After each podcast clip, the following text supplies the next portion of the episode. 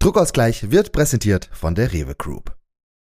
Ich habe gehört, dass viele Volos mittlerweile unbedingt Host sein wollen und nicht Redakteurinnen und deswegen strugglen öffentlich-rechtliche, weil die denken, warum wollen die alle vor die Kamera? Wir brauchen auch Redakteure, Redakteurinnen hinter den Kulissen. Ich glaube, man muss denen ganz klar sagen, es ist nicht so geil, wie man denkt. Also es ist jetzt, ich weiß nicht, es ist nicht glamorous, es hat Nachteile und Vorteile und wenn man als Journalist oder Journalistin reingekommen ist und zwei Jahre Volo hinter sich hat, dann will man vielleicht tendenziell eher inhaltlich arbeiten. Das ist Druckausgleich, der Podcast des Journalists, dem Magazin für JournalistInnen in Deutschland. Und heute fragen wir uns, wie verdammt nochmal sollen junge Medienschaffende heute noch eine Karriere machen, wenn sie nicht vor die Kamera möchten? Die heutige Folge wird gesponsert von der Hamburg Media School. Stichworte wie Entwicklung von Paid-Content-Modellen, Implementierung von modernem News-Management oder auch einfach cross-mediales Denken. Alles neue Entwicklungen in der Medienwelt, die auch weiterhin kontinuierlich im Wandel sind. Und für alle, die nicht nur bei den drei Punkten, sondern ganz allgemein mit der Zeit gehen wollen, da hat die HMS auch 2023 das perfekte Angebot. Den berufsbegleitenden Master Digitaler Journalismus. Der findet nicht stumpf in Online-Vorlesungen statt, sondern ist gespickt mit ganz viel praktischen Inhalten. Und das Ganze eben zu 100% berufsbegleitend. Ein unglaublich großes Netzwerk in der Digital- und Medienbranche, das gibt's für euch dabei noch on top. Jetzt aufpassen. Am 7.2. da findet ein virtueller Studieninfoabend statt. Dort erfahrt ihr alles, was ihr wissen müsst. Und wer sich bis zum 15.2. 15.2. bewirbt, der spart ganze 2000 Euro Studiengebühren, so als Frühbucherrabatt quasi. Das Studium, das geht übrigens im Herbst 2023 los.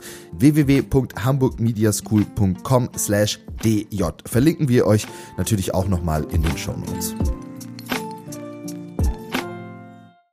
Äh, frohes neues Jahr, Ann-Kathrin, wünsche ich dir. Frohes neues Jahr. Wir nehmen Transparenzhinweis auch hier mal wieder. Wir nehmen im Februar auf, Luca. Du kannst mir jetzt nicht ein frohes neues Jahr wünschen. Ich wurde schon dafür verurteilt, dass ich das so am 10. Januar oder sowas gemacht habe. Also. Aber dann natürlich logisch ist, dass wir uns nie unterhalten, äh, bis wir Folgen aufnehmen, weil so macht man das ja. Ist ja, ähm, sehen wir uns ja zum ersten Mal, sprechen wir zum ersten Mal und dann kann man dir ja nochmal ein frohes neues Jahr wünschen. Okay. Aber äh, wir sind zurück. Es geht äh, fröhlich munter weiter. Ähm, es wird auch ja, keine Ahnung, es wird auch gar nicht so groß anders als letztes Jahr. Wir werden wieder ein bisschen auf die Kacke hauen, wir werden wieder Probleme ansprechen. Ich werde mit Sicherheit auch eins, zwei Mal rumschreien und den Stiefel durchziehen, würde ich sagen. Wir haben so, wir haben so den eins, Stiefel zwei. durchziehen, oh mein Gott. Können wir so eine Kasse für, für irgendwelche Phrasen, die schon so vor 20 Jahren gelaufen sind, einführen? Ey, okay. safe hat ich das aber auch ein. wieder irgendwas, äh, irgendwas aus dem Krieg. Irgendwas, da, ja, safe, oder? Das Jedes sind doch immer so Begriffe, die man sagt, die so in der, auch, auch sowas wie Ziel, wie Zielgruppe. Äh, ist ja so, ist, ist ja so Marketing-Sprech, aber auch so Mediensprech, kommt aber eigentlich aus dem Militärischen. Deswegen vielleicht zweimal über eine Phrase nachdenken. Wir lassen die jetzt hier an der Stelle einmal durchgehen. Ja, ich finde es quasi zur Feier des äh, Tages, dass wir wieder da sind, dass es die dritte Staffel Druckausgleich gibt, haben wir auch eine Kleinigkeit mitgebracht. Korrekt, Luca? Genau, es gibt, wir, wir haben quasi ein kleines Geschenk für euch. Etwas, was wir euch kostenlos geben dürfen, was uns zur Verfügung gestellt wurde. Was für Jonas, glaube ich, wirklich sehr, sehr cool ist. Ann-Kathrin und ich haben es beide. äh, das, das kann ich schon mal sagen. Und ähm, mehr dazu gibt's am Ende der Folge äh, oder ähm, unter uns äh, Blick in die Show Notes. Da findet das. Dann könnt ihr jetzt auch einfach aufhören, die Folge zu hören. Unglaublich äh, äh klassische Druckausgleichfolge heute. Oder ich, also ich verspüre bei dem Thema nämlich wirklich ein ja, Unmut auf der einen Seite, Druck auf der anderen Seite und denke, dass ich damit nicht so wirklich allein bin. Ich glaube auch nicht. Ähm, es ist eigentlich ein Thema, das uns schon sehr lange unter den Nägeln brennt. Wer sind eigentlich diese Hosts und PresenterInnen, diese ReporterInnen im Bild und all die geilen Begriffe, die wir dafür haben? Was macht deren Job aus? Und wie gehen wir, die diesen Job vielleicht nicht haben und diese damit verbundene Präsenz nicht haben, wie gehen wir damit um? Mit dem Druck, den das vielleicht aufbauen kann.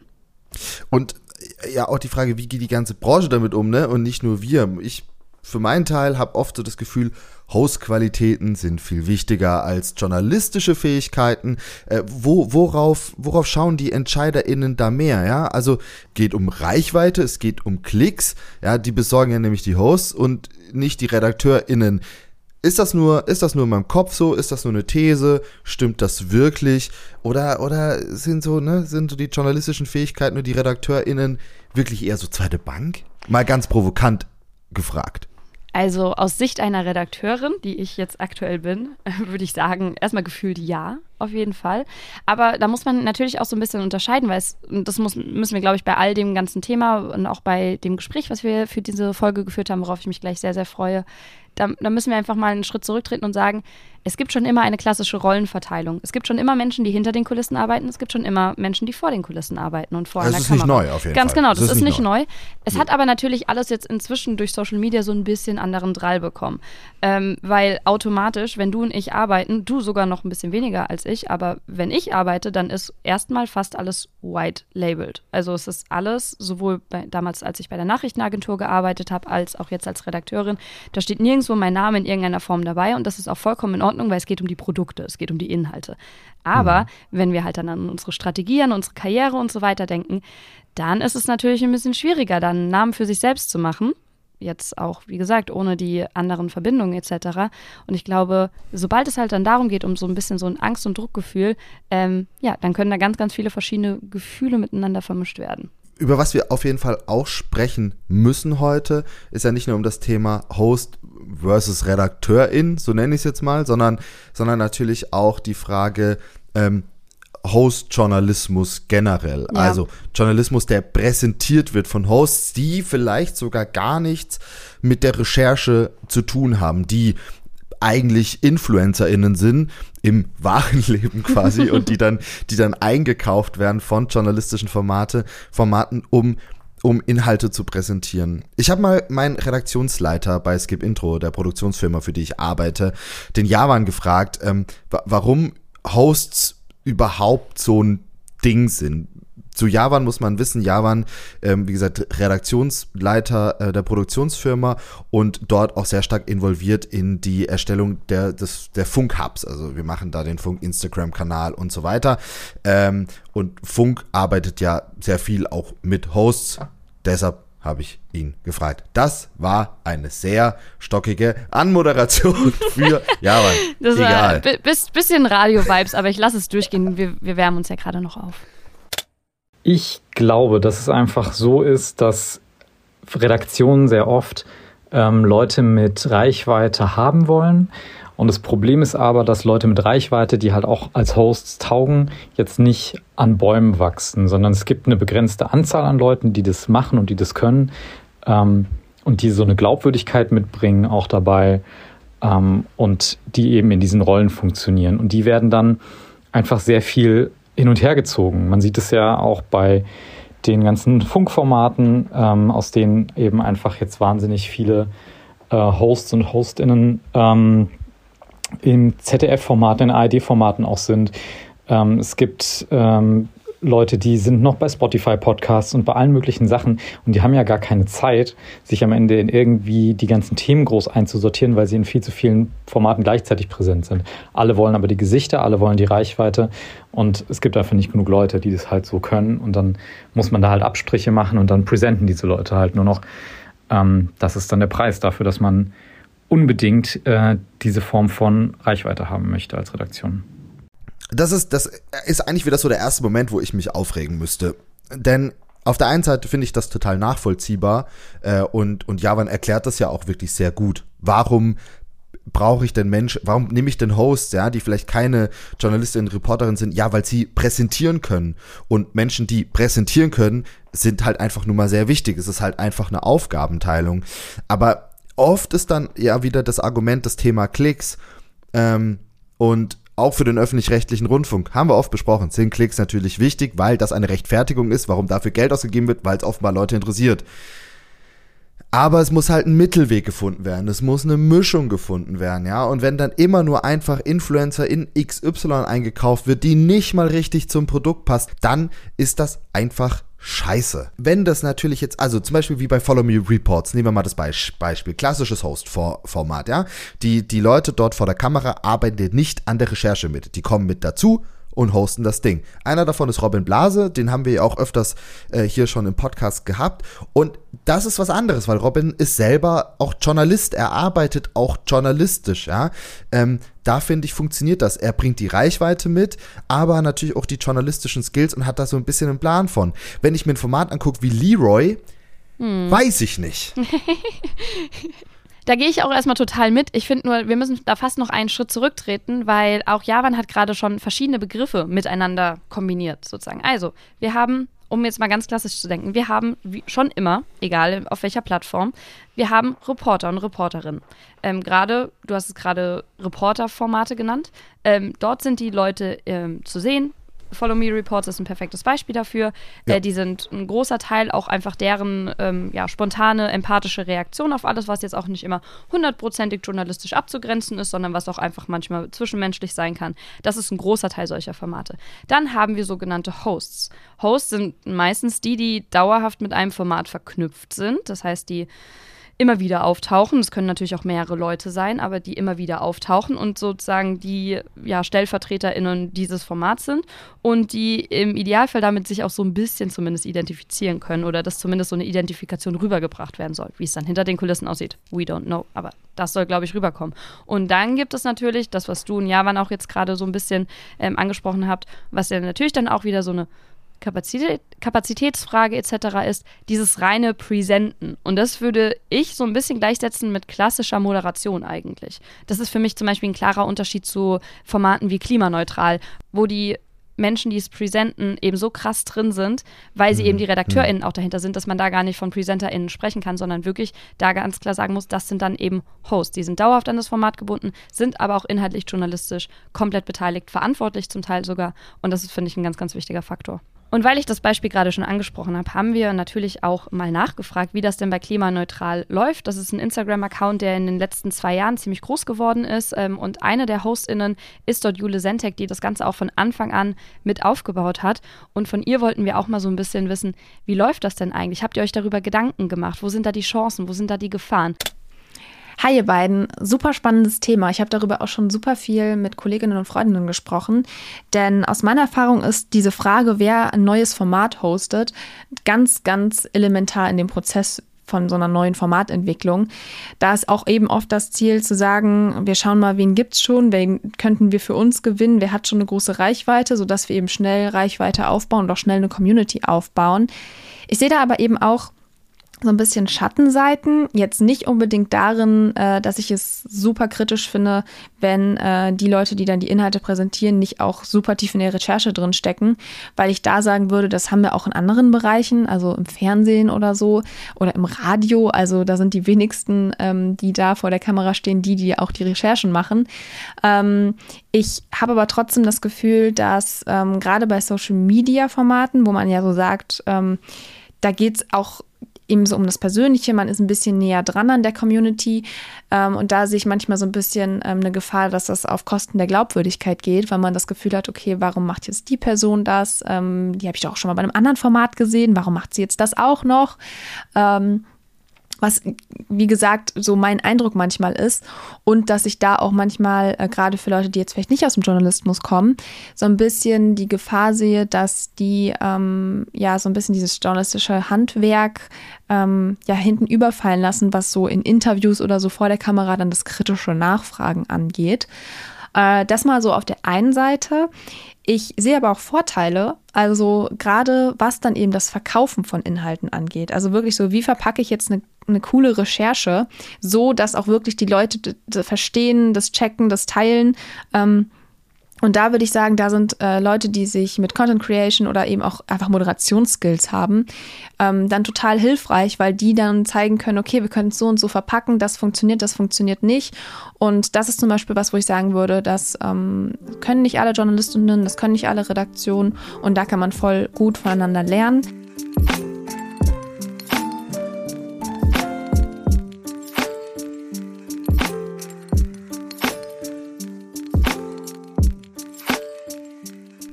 Journalismus muss ein Narrativ erzählen. Das, und das macht natürlich nur Sinn, dann Leute zu nehmen, die das auch können, ja? die das Narrativ auch an die ZuschauerInnen ranbringen können. Und JournalistInnen sind natürlich nicht immer die perfekten Hosts. Keine Frage. Und man kann das auch machen. Aber die RedakteurInnen im Hintergrund, ja, die, ich habe immer so das Gefühl, die sind zwar da, die, die verdienen auch Geld, äh, die werden innerhalb Immerhin. von Firmen, die, ja, die werden auch innerhalb von Firmen Strukturen auch gewertschätzt, das ist keine Frage, aber die Stars sind natürlich die Hosts der Formate, ja. Die werden zu den Talkshows eingeladen.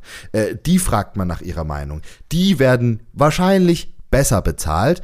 Und ich finde, es wird so viel Zeit in die Suche nach guten Hosts investiert. Das kriege ich auch selber in meiner Arbeit total mit. Wir investieren sau viel Zeit in die Suche nach guten Hosts und definitiv nicht so viel Zeit in die Rechercheabteilung. Und ich finde, das ist ein Problem.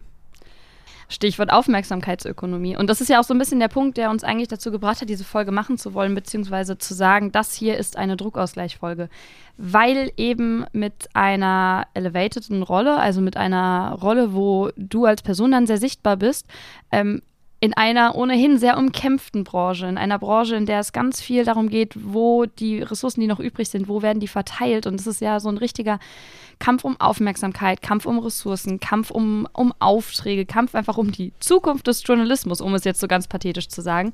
Ähm, und dass da dann halt so viele Leute natürlich auch reindrängen und dann eben auch noch diese Aufmerksamkeitsökonomie der Social-Media-Plattform mit dazu kommt. Das, das alles clasht eben dann so zusammen, dass am Ende des Tages einfach Präsenz, zumindest in vielen Bereichen, auch Aufträge bedeutet. Das ist natürlich eine total gute Nachricht für all jene, die ähm, HostInnen sein wollen, die präsenten wollen, die ReporterInnen im Bild sein wollen.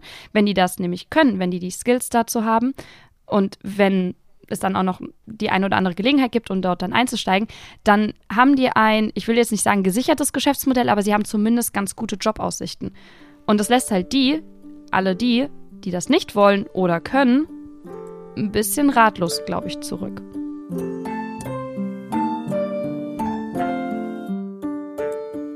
Luca, du selbst arbeitest ja unter anderem als Reporter auch im Bild. Ich ja. persönlich bisher so fast quasi eigentlich gar nicht. Und trotzdem würde ich auch insgesamt einfach sagen, wir haben wenig Einblick so in diese Welt der presenteten Formate, die auch mit festen Hosts vielleicht arbeiten und so weiter. Und wir haben gleichzeitig super viele Fragen. Also haben wir uns vorgenommen, mit jemandem zu sprechen, der diese Welt so gut kennt wie wahrscheinlich wenig andere. Nämlich genau eine dieser Personen, die in den letzten anderthalb Jahren bei sehr, sehr vielen Formaten aufgetaucht ist. Weil, das muss man jetzt einfach sagen, weil sie ihren Job verdammt gut macht und weil es auch ja. einfach genau jetzt so ihr Geschäftsmodell ist. Also das ist jetzt ihr Job, äh, unter anderem als Hostin zu arbeiten. Ähm, wir haben nämlich mit Tessie Chadiri gesprochen. Äh, sie ist und das finde ich besonders krass in der Situation. Sie ist 21 Jahre alt, wohnt in Köln. Das ist echt verrückt, und sie ist einfach eine der bekanntesten Stimmen, eines der bekanntesten Gesichter der Zeit, vor allem wenn man eben in diesen ganzen Funkformat Kosmos guckt. Ähm, sie macht unter anderem Atlas, 9,5, aber auch den Spotify-Podcast FOMO. Ich bin auf jeden Fall total baff immer, wenn ich sehe, was sie alles macht. Starstruck. Ja, aber wirklich, aber wirklich. Und ähm, das Gute war auch, als wir sie angefragt haben, war ihre erste Rückmeldung, dass sie sich selbst schon total viele Gedanken zu diesem Thema gemacht hat und dass sie das total gut nachvollziehen kann, dass wir da auch eine Druckausgleichfolge dazu machen wollen. Und deswegen würde ich einfach sagen, äh, Film ab, Luca, ähm, zu dem Interview, was ich mit Tesnim geführt habe. Film ab, auch so eine Floskel. Ja, okay, ich zahle auch 50 Cent in die Kasse ein war das jetzt für dich so eine bewusste Entscheidung letztes Jahr, dass du gesagt hast, okay, ich möchte jetzt in diesen, also auch in dieses spezielle Segment von Moderation, Journalismus, wo all das aufeinander trifft, ähm, da möchte ich reingehen, da, da gibt es gerade einen Bedarf? Also es war so, dass ich auf den sozialen Medien immer präsent war und einfach viel in Stories geredet habe. Das ist aber schon seit ich ein Schulkind war. Also seit ich in der, ich glaube, 10. Klasse oder so war, habe ich das einfach genutzt, weil ich gemerkt habe, also ich war nicht so beliebt in der Schule. Also ich war diese typische Streberin, die wirklich dafür gemobbt wurde, gute Noten zu kriegen. Das war ganz weird. Bizarr, dass es sowas wirklich gibt. Und trotzdem habe ich gemerkt, dadurch, dass ich auf Instagram lustig war, sage ich jetzt mit Anführungszeichen, ganz weirde Sachen gepostet habe, sind mir Leute aus meiner Schule gefolgt, die mich eigentlich nicht mochten und fanden das total cool, dass ich einfach geredet habe, meine Meinung gesagt habe.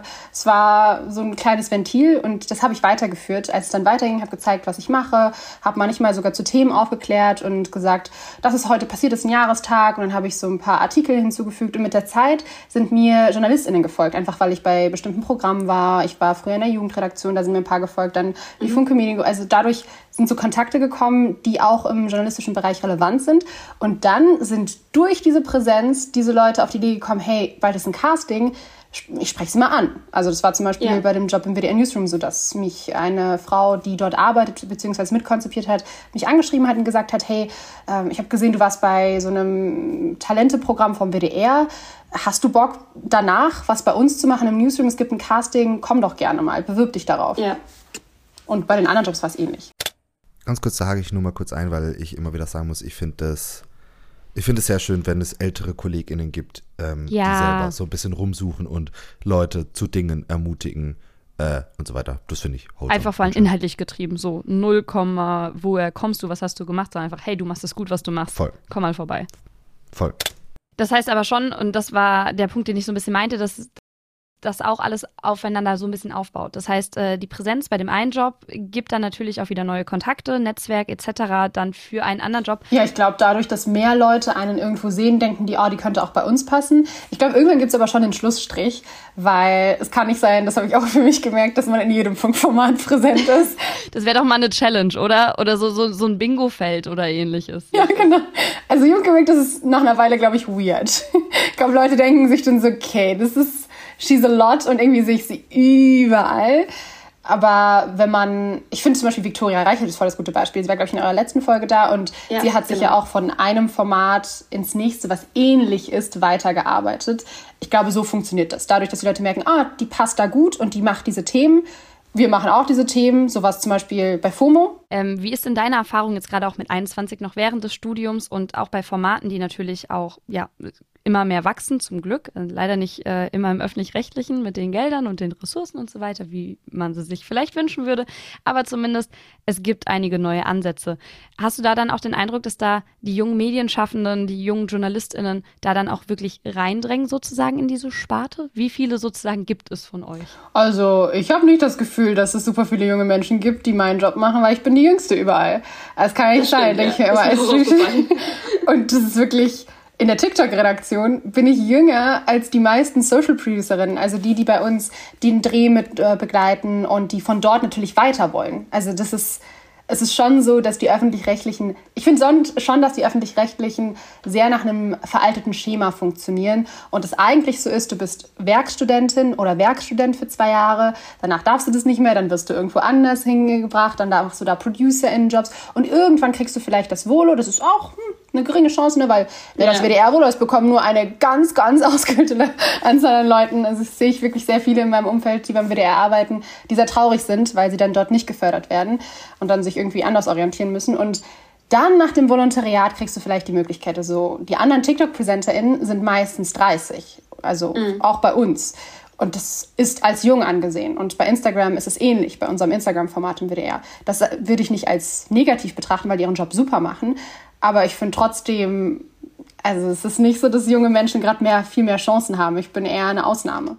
Wird den jungen Leuten das auch einfach nicht zugetraut? Ähm, beispielsweise nur, weil sie ihr, ihr Gesicht auch unter anderem in die Kamera halten, da dann zu sagen, ja, okay, journalistisch arbeiten könnt ihr ja dann vielleicht gar nicht. Ja, es wird nicht zugetraut. Also ich merke schon, dass es leichter ist, als junge Person zu moderieren, weil man das ja auch bei Influencerinnen mit den verschiedenen Funkformaten gesehen hat. Das fand ich auch ein bisschen schwierig, ähm, weil da manchmal, glaube ich, nicht verstanden wurde, dass die Person, die da gerade moderiert, die super jung ist, die Inhalte einfach gar nicht erst bestimmen darf.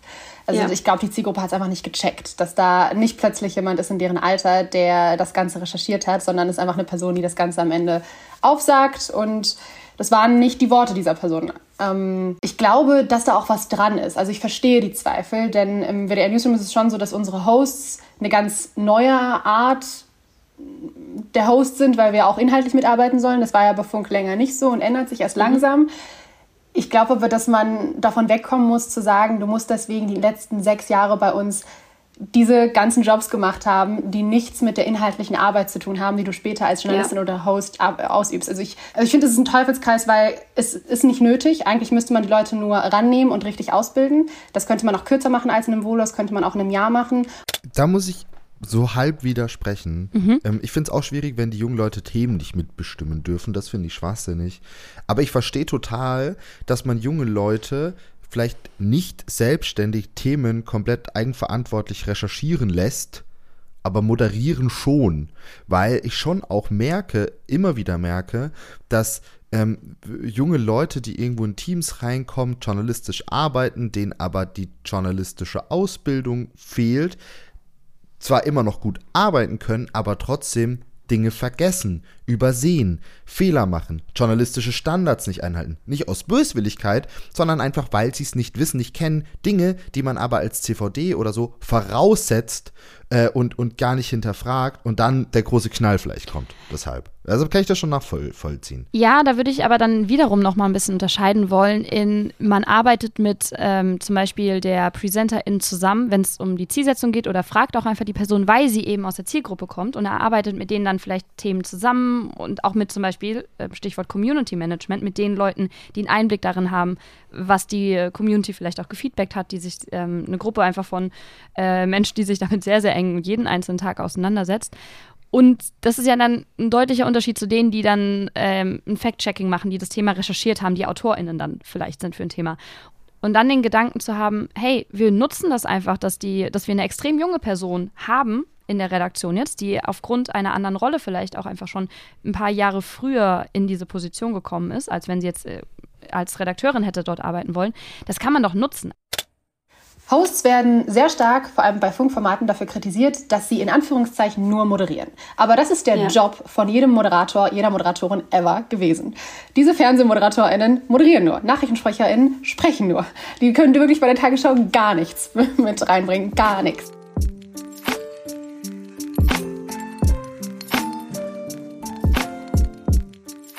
Glaube, viele, ich habe gehört, dass viele Volos mittlerweile unbedingt Host sein wollen und nicht Redakteurinnen und deswegen strugglen öffentlich-rechtliche, weil die denken, warum wollen die alle vor die Kamera? Wir brauchen auch Redakteure, Redakteurinnen hinter den Kulissen. Ich glaube, man muss denen ganz klar sagen, es ist nicht so geil, wie man denkt. Also es ist jetzt, ich weiß nicht, es ist nicht glamorous, es hat Nachteile und Vorteile und wenn man als Journalist oder Journalistin reingekommen ist und zwei Jahre Volo hinter sich hat, dann will man vielleicht tendenziell eher inhaltlich arbeiten. Das heißt, dieses Moderieren am Ende kann noch ein Sahnehäubchen on top sein, aber im Endeffekt ist es ja nur mehr Arbeit. Also sollte man sich wirklich fragen, ob man so sehr dran hängt oder ob man ein Volo lieber nicht macht und einfach irgendwas moderiert. Auch da glaube ich aber tatsächlich, dass es ähm, den meisten Leuten, die meisten Leute wollen deshalb vor die Kamera, weil sie denken, dass sie nur so präsent sind und eine äh, schnellere und bessere Karriere machen, weil sie halt bei mehr Leuten auf dem Schirm sind. Es ist halt, also zumindest, glaube ich, wenn man theoretisch darüber nachdenkt, ist es halt eine relativ sichere Bank. Ähm, weil, wie gesagt, Reichweite, Präsenz und so weiter, ähm, sowas geht ja mir, also wenn wir mal ehrlich sind, wir merken es ja selbst ein bisschen bei diesem Podcast sogar, wo wir auch als Hosts eigentlich arbeiten, dass wir auf Basis des Podcasts dann natürlich eine Reichweite gewinnen. Menschen kennen vielleicht unseren Namen, die den davor nicht kennengelernt hätten und wir dann für das eine oder andere in dem Segment auch schon angefragt werden. Das ist natürlich, also das ist eine, eine Form von Währung und ich finde, das ist auch vollkommen legitim. Und ich finde, es ist auch ein verständlicher Ansatz, ähm, um jetzt dieses Fass auch nochmal aufzumachen, wenn man eben nicht mit Vitamin B und Kontakten und einem Netzwerk schon in diesen Job startet, sondern wenn man eben vielleicht während des Studiums ähm, spätestens da bei Null einfach ansetzen muss und versuchen muss, irgendwie Anknüpfungen an die Redaktion zu bekommen. Also finde ich persönlich einen logischen Schritt. Wenn ich jetzt nochmal studieren würde, ich weiß nicht, ob ich es anders machen würde. Keine Ahnung, ob ich vor der Kamera was tauge. Das müsste ich mal noch rausfinden, aber theoretisch. Aber ja, in, ja, verstehe ich auch, aber in einer idealen Welt wäre es eigentlich so, dass es egal ist, ob du einfach gute Redakteurin im Hintergrund bist oder gute Hostin vor der Kamera. Ähm, immer in dem, in dem Moment, wo du als Hostin arbeitest, als Presenterin, als, als Journalistin, die in einem Bild zu sehen ist und dann eben auch noch auf einer Plattform, wo man kommentieren kann, manchmal gut, manchmal schlecht, manchmal äh, auch einfach äh, straight up Hassrede ähm, entgegenschlagen kann, ähm, machst du dich ja auch immer so einen Tick weit angreifbar. Also du bist ja dann, du bist ja automatisch die Zielscheibe, du bist ja die Frontfrau sozusagen des Formats, ähm, selbst wenn die Inhalte zum Teil gar nicht unbedingt immer bis zum letzten Ding dann deine sind.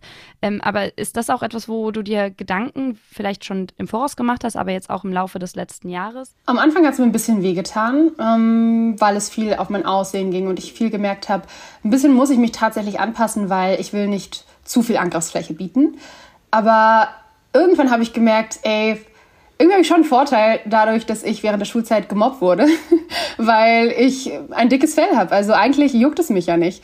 Eigentlich will ich einfach das machen, was mir Spaß macht. Und wenn Leute etwas beleidigen, wo ich das Gefühl habe, boah, die haben recht, dann muss ich sagen, dann trifft es mich natürlich trotzdem. Das heißt, ich versuche mhm. wirklich, selbst wenn ich nicht bei der Recherche beteiligt war, beim Skript das genau durchzugehen. Manche Redaktionen fuckt das richtig ab, weil ich wirklich über manche Wörter diskutiere und dann sitzen wir da 20 Minuten und ich sage, nein, ich sage das nicht so, wir finden einen Kompromiss. Aber das liegt daran, daran, dass ich mit dem Produkt so zufrieden sein möchte, dass wirklich Dieter sagen kann, geh zurück nach Afghanistan, aber es ist mir scheißegal, weil ich weiß, das Produkt ist gut und wenn Dieter ein Problem mit mir hat, mit meinen Haaren, mit meiner Herkunft, mit irgendwas an mir, mit meiner Stimme, dann ist es mir egal, weil der Inhalt und das, was ich transportieren wollte, das fand ich gut.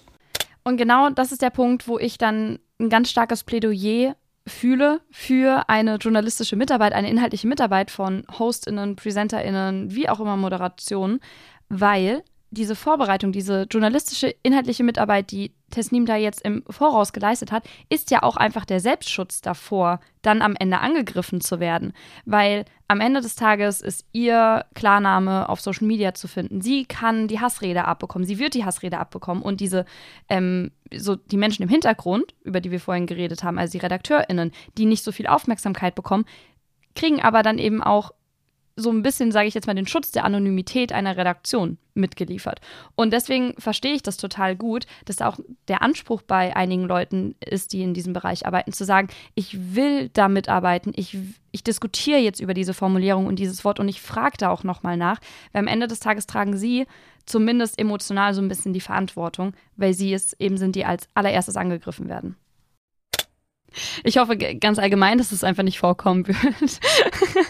Vor allem, weil, und das ist ja bei ganz vielen äh, journalistischen Produkten auch einfach so wichtig, es, es gibt einfach eine Redaktion, die dahinter steht, selbst wenn die nicht sichtbar ist. Du bist sichtbar in dem Moment, ähm, aber du hast dich ja jetzt nicht aus Langeweile heraus dazu entschieden, dich selbst zum Mittelpunkt eines Formats zu machen, sondern das Format hat eine Rolle ähm, offen gehabt, du füllst diese Rolle aus und äh, hast dich da ja jetzt nicht irgendwie aktiv und im Alleingang äh, vorne dran gestellt und in den Vordergrund gedrängt, sondern äh, das Format hat etwas gebraucht, du füllst diesen Job aus, genau wie andere andere Jobs ausfüllen und äh, entsprechend ähm, ist es auch nie äh, ja die Verantwortung einer einzelnen Person, selbst wenn eine Formulierung zum Beispiel daneben gegangen ist. Redaktionelle Abnahmen existieren ja. Und ich verstehe nicht, warum Hosts bzw. junge ModeratorInnen, Leute, die für junge Formate existieren, die auf Social Media ähm, sind, ich verstehe nicht, warum die anders behandelt werden als Fernsehmoderatorinnen. Das ist so ein weirdes Ding, was wir aufgemacht haben. Also wir kritisieren auch, finde ich, auch als junge Genres manchmal diese jungen Hosts mehr. Und da will ich gar nicht mich mit einbeziehen, sondern vor allem die Hosts, die einfach nur ModeratorInnen sind die werden so viel dafür kritisiert, dass sie einfach nur vor der. Das habe ich auch am Anfang gedacht. Ich war so, das finde ich irgendwie blöd. Mittlerweile mhm. frage ich mich, warum ich das gedacht habe, weil das ja totaler Bullshit ist. ModeratorInnen machen das doch auch. Warum fand ich nie ein Problem, dass ModeratorInnen einfach ModeratorInnen sind und fand die sogar in manchen Fällen richtig nice. Aber bei einem Host von irgendeinem Funkformat bin ich dann so, ne, das, warum hat die denn mhm. inhaltlich da nicht mitgewirkt? Ja, ich verstehe ihren Unmut darüber und ja, ich verstehe auch weiterhin, habe ich ja vorhin schon gesagt, dass man, dass man darüber reden kann äh, und nachdenken muss, warum man da so zweischneidig unterwegs ist und zweischneidig denkt. Ich finde halt immer, es kommt auf das Format an. Also was ist das journalistische Format? Was wird versucht, mir hier zu verkaufen?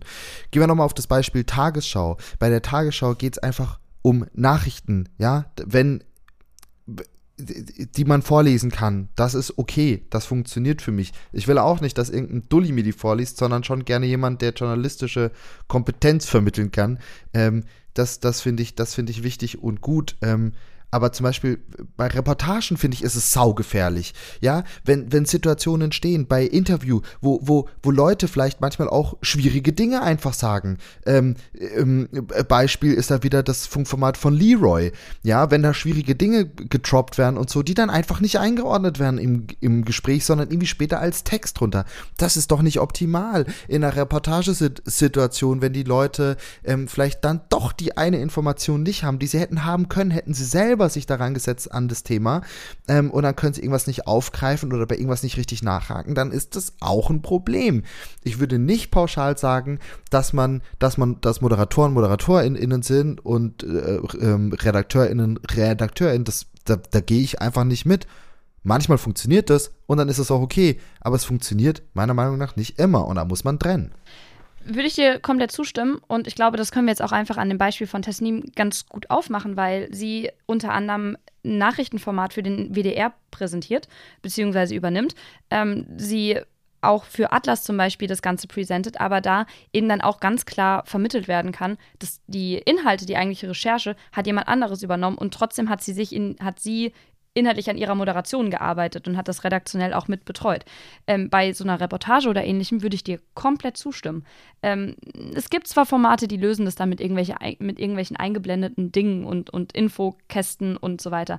Aber ja, das passiert immer noch zu selten und es ist halt auch einfach nicht so 100% organisch. Wobei wir dann aber auch wieder an diesem strukturellen Punkt wären, wenn eben diese ganzen Ressourcen fehlen, wenn eben nur das Geld da ist, in Anführungszeichen nur, äh, das Geld da ist, um eine Presenterin einzukaufen dafür, weil man eben sagt, okay, wir haben Budget X und davon müssen wir jetzt noch jemanden bezahlen, der das Ganze halt dann äh, präsentiert und der zum Gesicht davon wird, dann ist die Person natürlich günstiger, wenn wir die nicht noch inhaltlich und journalistisch damit dran arbeiten lassen, sondern wenn wir die für einen halben Tag die Woche einkaufen, damit sie das Ganze dann abdreht. Das kann sowohl von den internen Abläufen, das kenne ich auch selbst, kann das natürlich irgendwie sexy sein sozusagen, weil es halt einfach schnell geht und weil man da jetzt einfach eine Dienstleistung genauso wie einen Sprecher oder Sprecherin für eine Doku eingekauft hat. Aber da leidet halt dann am Ende die Glaubwürdigkeit unten drunter und gegebenenfalls eben auch die Qualität. Ich glaube, da muss man schon je nach Format dann einfach an der Stelle nochmal unterscheiden und dann auch einfach nochmal diese Anerkennung an der Stelle, ähm, auch die Jobs einer Moderatorin, einer Presenterin, die sind erstmal viel komplizierter, als sie nach außen hin wirken. Ähm, da, deswegen zum Beispiel, ich weiß das auch selbst, Moderationsgehälter sind deutlich höher, genau deswegen, weil da ganz andere Skills mit reinkommen, ganz andere Vorbereitung notwendig ist im Voraus. Und das ist auch vollkommen legitim. Es wird aber halt für die aktuellen Formate und Medien noch teurer, wenn die Leute noch inhaltlich mitarbeiten müssen, sollen. Und ich glaube, das sparen sich einfach ganz faktisch ganz, ganz viele Redaktionen. Für mich als Conclusion, die ich mir selber, also ich hatte vorher ganz viele andere Conclusions hier stehen für mich selber. Ich würde die alle mal in die Tonne kloppen äh, und meine Meinung tatsächlich ändern. Ich verstehe die Trennung zwischen Host und Redaktion viel besser als vorher. Habe ich vorhin auch schon mal erwähnt. Vor allem aus diesem Grund, dass ich sage, wenn es junge Hosts sind, dann haben die höchstwahrscheinlich nicht per se noch nicht die journalistische Erfahrung, die es meiner Meinung nach in einem öffentlich-rechtlichen Kontext immer braucht, weil hier der Journalismus und die journalistische Sorgfältigkeit nicht bei 100% liegen muss, sondern bei 130%. So, mal plakativ in den Raum gestellt. Und dann verstehe ich, dass man sagt, wir wollen aber trotzdem junge Menschen vor der Kamera, die peer-to-peer -peer funktionieren, weil das sehr wichtig ist, um Themen an junge Leute ranzutragen und da struggle der öffentlich-rechtliche, ja. Macht es auch total Sinn aus meiner Sicht. Ähm, und deshalb diese Trennung völlig sinnvoll, wenn das dahinter steht. Wenn hinter der Trennung steht, es geht hier um Klicks, wir wollen Influencer XY, weil die hat schon eine Million AbonnentInnen bei Instagram, dann finde ich es falsch, weil eigene Gesichter aufbauen, Hashtag Eva Schulz 2022 Republika, der Talk ist nochmal in den Shownotes auch verlinkt. Ähm, und was auf jeden Fall gegeben sein muss, ist das Thema Wertschätzung. Wertschätzung und Chancengleichheit was die spätere berufliche Karriere angeht. Wir müssen das mal ver vermitteln. Wir, wir müssen jungen RedakteurInnen, die nicht vor der Kamera stehen, sondern die ganze Recherchearbeit machen, die müssen genauso gewertschätzt werden äh, wie die HostInnen vor der Kamera. Und das ist ein strukturelles, das ist ein Branchenproblem, meiner Absolut. Meinung nach. Äh, würde ich dir komplett so zustimmen, vor allem, weil nur weil jemand jung ist, nur weil jemand gut reden kann, nur weil jemand auch äh, grob in der Zielgruppe ist oder aber so aussieht, als wäre die Person noch in der Zielgruppe, heißt das nicht automatisch, dass man auf Social Media arbeiten möchte, dass man als Hostin arbeiten möchte, dass man als Moderatorin arbeiten möchte. Das ist einfach nicht gegeben. Ich musste mich in der Vorbereitung ganz krass an mein erstes Praktikum erinnern, wo ich super dankbar bin. Ich habe noch heute zu der Chefin Kontakt und trotzdem war damals so direkt der Dank, der und trotzdem war damals direkt der Gedanke und die Schublade aufgemacht, hey, wir haben jetzt eine 20-jährige Praktikantin, die ist irgendwie nicht auf den Mund gefallen, die kann ja mal Snapchat machen. So, und dann habe ich das natürlich sofort gemacht. Das war für die Redaktion total praktisch, weil das sonst niemand gemacht hat. Damals, Snapchat ist eine Weile her, war da total im Aufstreben. Das hat auch Spaß gemacht und ich konnte einiges ausprobieren. Aber ich habe weniger journalistische Einführungen, weniger journalistische Einblicke in diesem Praktikum bekommen. Ich hätte viel lieber gelernt, dass ich einfach diese Nachrichtenmeldungen da schreibe, weil ich noch ganz am Anfang stand, wurde aber direkt in diese Social Media Sparte da dann geschoben und sollte das direkt machen, weil ich habe ja irgendwie so diese Boxes so ein bisschen gecheckt, die man dafür in der ähm, Redaktion gebraucht hat. Und ich finde auch einfach, ja, auch im Jahr 2023 und auch wenn wir alle unsere privaten Social Media Accounts noch irgendwie nutzen, um eine Marke aufzubauen, es ist in Ordnung, wenn wir das nicht hauptberuflich machen wollen, weil es eben talentierte Nachwuchsmenschen gibt, weil es ganz, ganz viele tolle KollegInnen gibt, wie Tesnim eben, die das hauptberuflich machen, die das super gerne machen und die trotzdem dann gleichzeitig sagen, das hat sie mir auch noch erzählt, ich möchte auch ein bisschen Abwechslung haben, ich möchte auch mal wieder als Autorin arbeiten. Und ich bin jetzt auch wieder an so einem Punkt in der einen Redaktion, in der ich arbeite, wo ich jetzt das mal ausprobieren werde, vielleicht selbst als Person im Bild zu sehen und Dinge zu erklären, so ganz klassisch äh, in Reels. Und ganz klassisch, sage ich schon, ganz, klass ganz klassisch in Reels. Willkommen im Jahr 2023. Ich werde das jetzt auch probieren, weil ich finde auch diese Synergien, die da entstehen können, finde ich super spannend. Aber wir müssen allen Leuten zugestehen, dass sie diese Entscheidung für sich selbst treffen und dass es vollkommen in Ordnung ist, gerade bei schwierigeren Themen, bei investigativen Themen oder bei allem, was auch ein bisschen Hass einfach nach sich ziehen kann, dass wir nur weil wir unter 30 sind und vielleicht auch sogar noch ein bisschen jünger aussehen, als wir tatsächlich sind, dass es nicht unsere verdammte Pflicht ist und dass wir genauso gut, wenn wir das möchten, Seite 3 Reportagen schreiben können. Für mich bleibt da auch nochmal an der Stelle stehen, es muss auch Leute geben, die zu 100% sich auf Journalismus konzentrieren, die zu 100% sich journalistisch weiterbilden ähm, und sich nur damit beschäftigen, weil das sind dann die richtig, meistens sind das dann die richtig geilen, krassen JournalistInnen, die wir nun mal einfach brauchen und die können sich mit Moderationsgefrickel nicht rumschlagen. Andersrum, genau das Gleiche. Genau das Gleiche.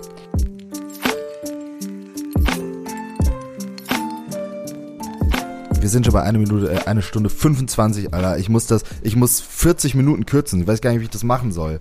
Deshalb, wir haben euch ja versprochen, und das würde ich noch kurz vor unserer letzten Rubrik einschieben, Ankatrin, wenn du nichts dagegen hast.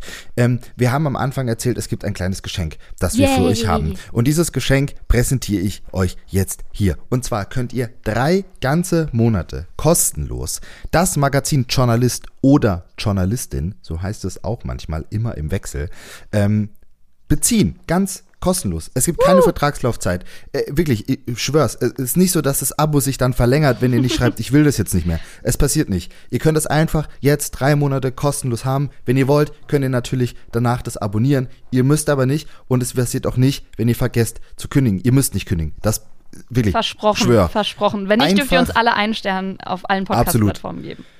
Einfach Mail schreiben eine Mail. Ihr müsst nur eine Mail schreiben an abo@journalist.de. Steht unten in den Show Notes. In den Betreff schreibt ihr einfach nur rein Druckausgleich und schreibt dann in die Mail Name und Lieferanschrift.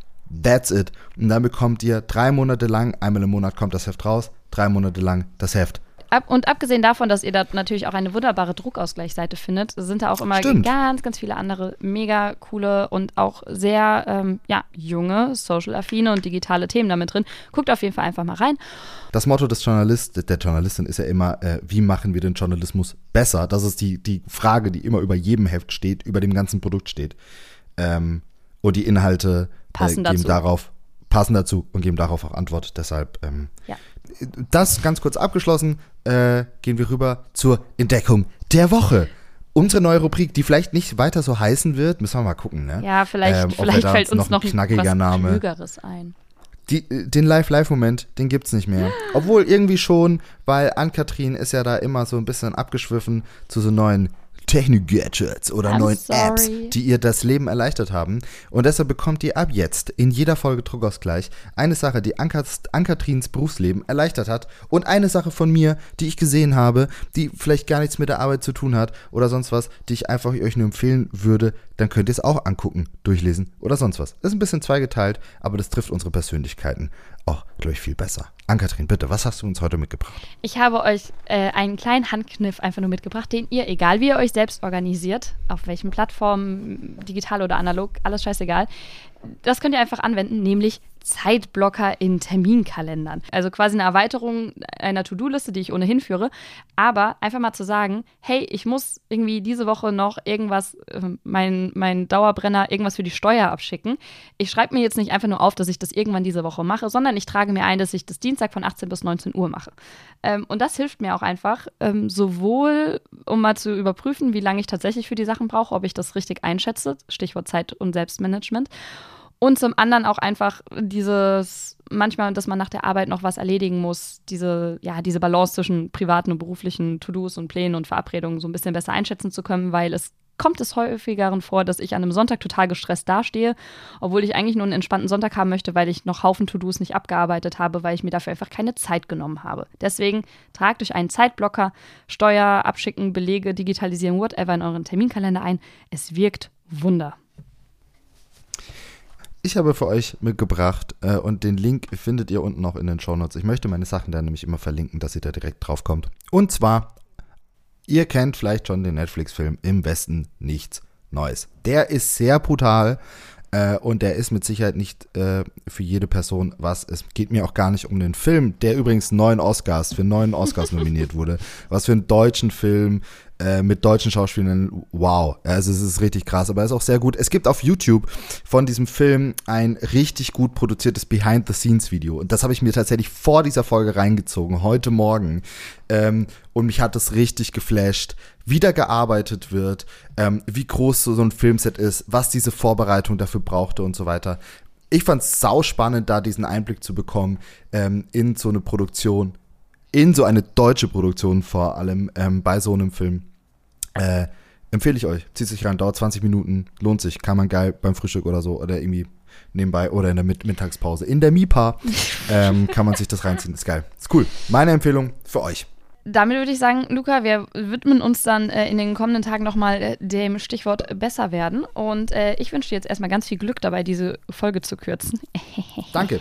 Ungelogen. Luca ist ein Magier, wenn es darum geht, unsere ganzen Gedanken irgendwie so zu streamlinen und so zu kürzen, dass das alles noch Sinn ergibt. Äh, falls es keinen das Sinn ergibt, ähm, sagt uns bitte auch gerne Bescheid. Generell, wir freuen uns über Bewertungen, über Feedback, Kommentare oder Mails an druckausgleich.journalist.de.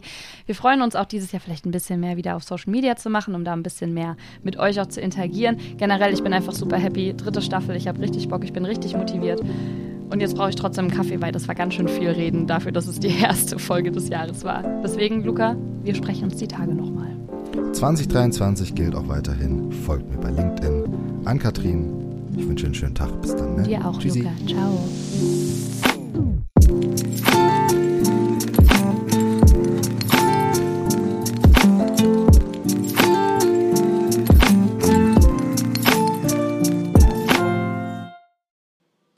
Luca, ich muss jetzt sagen, im Nachhinein zu der Folge habe ich mir noch mal ein paar Gedanken gemacht und ich glaube, man darf eine Sache nicht unerwähnt lassen.